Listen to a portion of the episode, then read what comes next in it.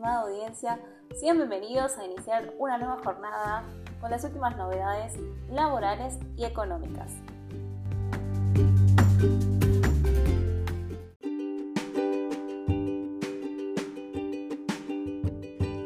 Más tiempo para que las empresas presenten la declaración jurada de ganancias.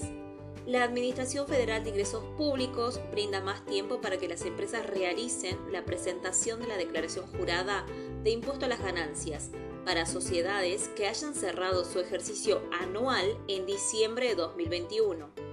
El nuevo plazo operará los días 23, 24 y 26 de mayo. La fecha prevista para el pago es el día hábil posterior a la presentación de la declaración jurada. La prórroga alcanza a las empresas que cerraron balances en diciembre de 2021. La Resolución General 5189-22 extiende el plazo original que comenzaba a vencer a mediados de mayo para facilitar el cumplimiento de las obligaciones.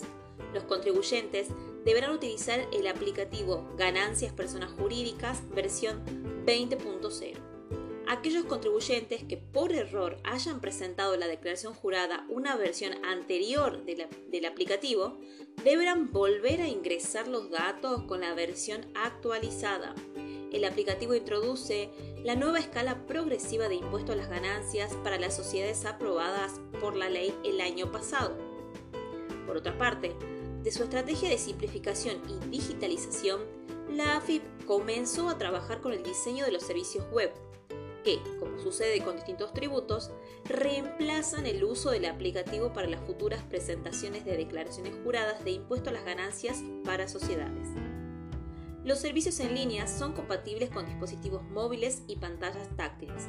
No requiere que los usuarios realicen actualizaciones y permite que todos los contribuyentes operen con la misma versión en línea, entre otras ventajas.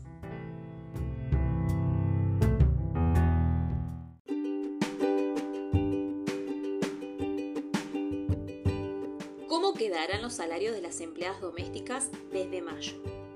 El gobierno oficializó el aumento para las empleadas domésticas que comenzará a regir desde este mes, a través de la resolución 2-22 publicada este viernes en el Boletín Oficial, el Poder Ejecutivo fijó un incremento de las remuneraciones horarias y mensuales mínimas para el personal de casas particulares, la suba implica un aumento total del 65% para la paritaria 2020-2021.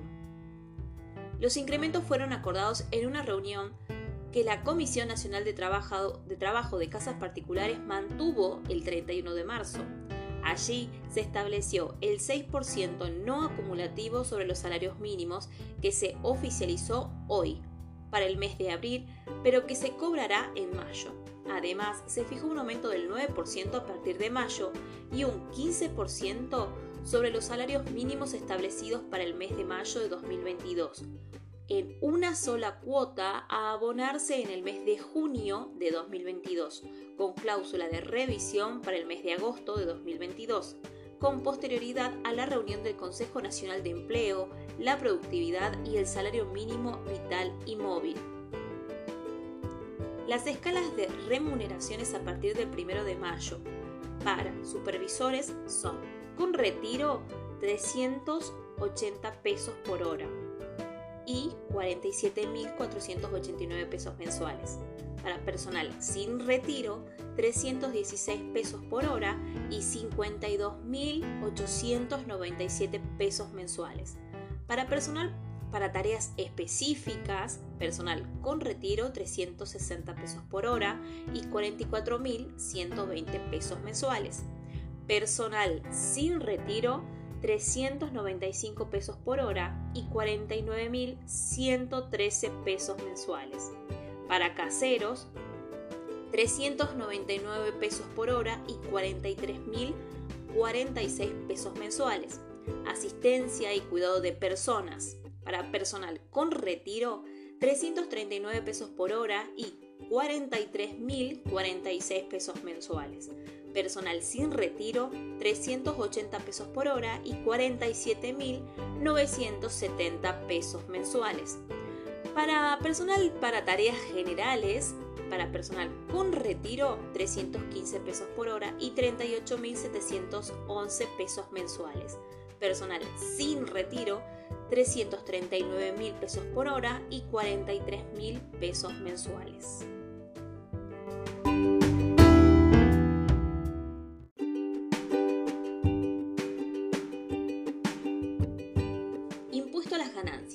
Las cinco claves para lograr en mayo la devolución de las percepciones del 35%. La mayoría de los empleadores comenzarán este viernes último día hábil de abril de 2022, a devolver las percepciones del 35% de impuesto a las ganancias que los empleados sufrieron en 2021 e informaron ante la Administración Federal de Ingresos Públicos por medio de formulario F572 web. Las cinco claves que hay que tener en cuenta para que se concrete la devolución de las percepciones son las siguientes.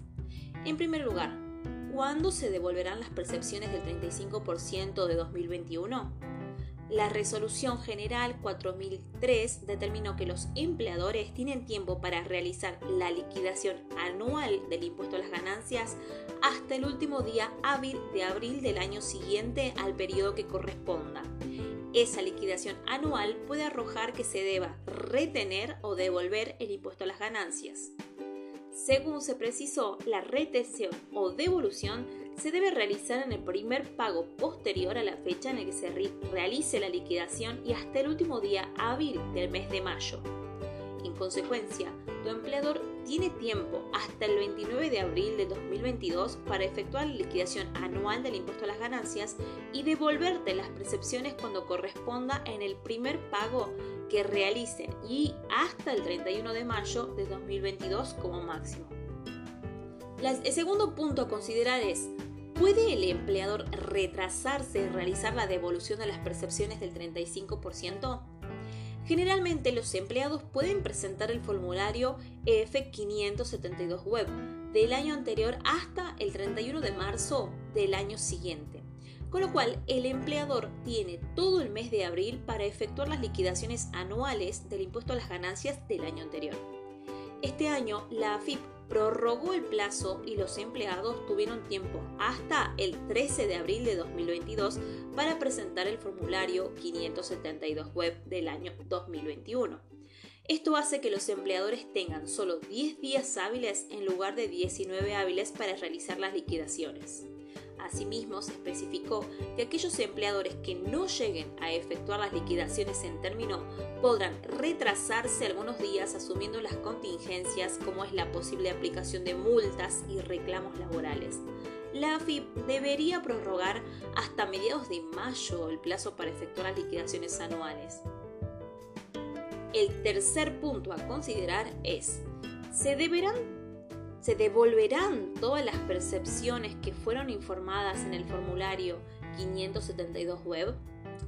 De acuerdo con algunos tributistas, los empleadores tienen que realizar las liquidaciones anuales y devolver, en los casos que correspondan, las percepciones del 35%, hasta el límite del impuesto que retuvieron durante el 2021. Es decir, no necesariamente te van a devolver la totalidad de las percepciones que informaste, pero remarcó que se debe analizar cada caso particular. Cuarto punto a considerar, ¿solo se tienen en cuenta las percepciones del 35% en liquidación anual? En la liquidación anual del impuesto a las ganancias no solo se tienen en cuenta las percepciones del 35% informadas por los empleados, sino también otra información como las restantes deducciones, carga de familia y pagos a cuenta, entre otras.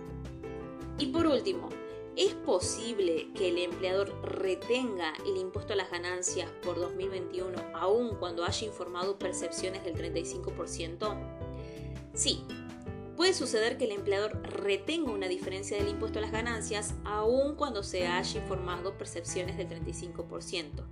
Esto ocurre debido a que la liquidación anual puede arrojar un impuesto a retener por un monto superior a las percepciones del 35% informadas.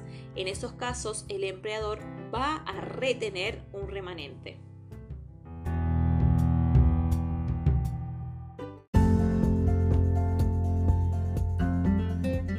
Planificación financiera para contadores.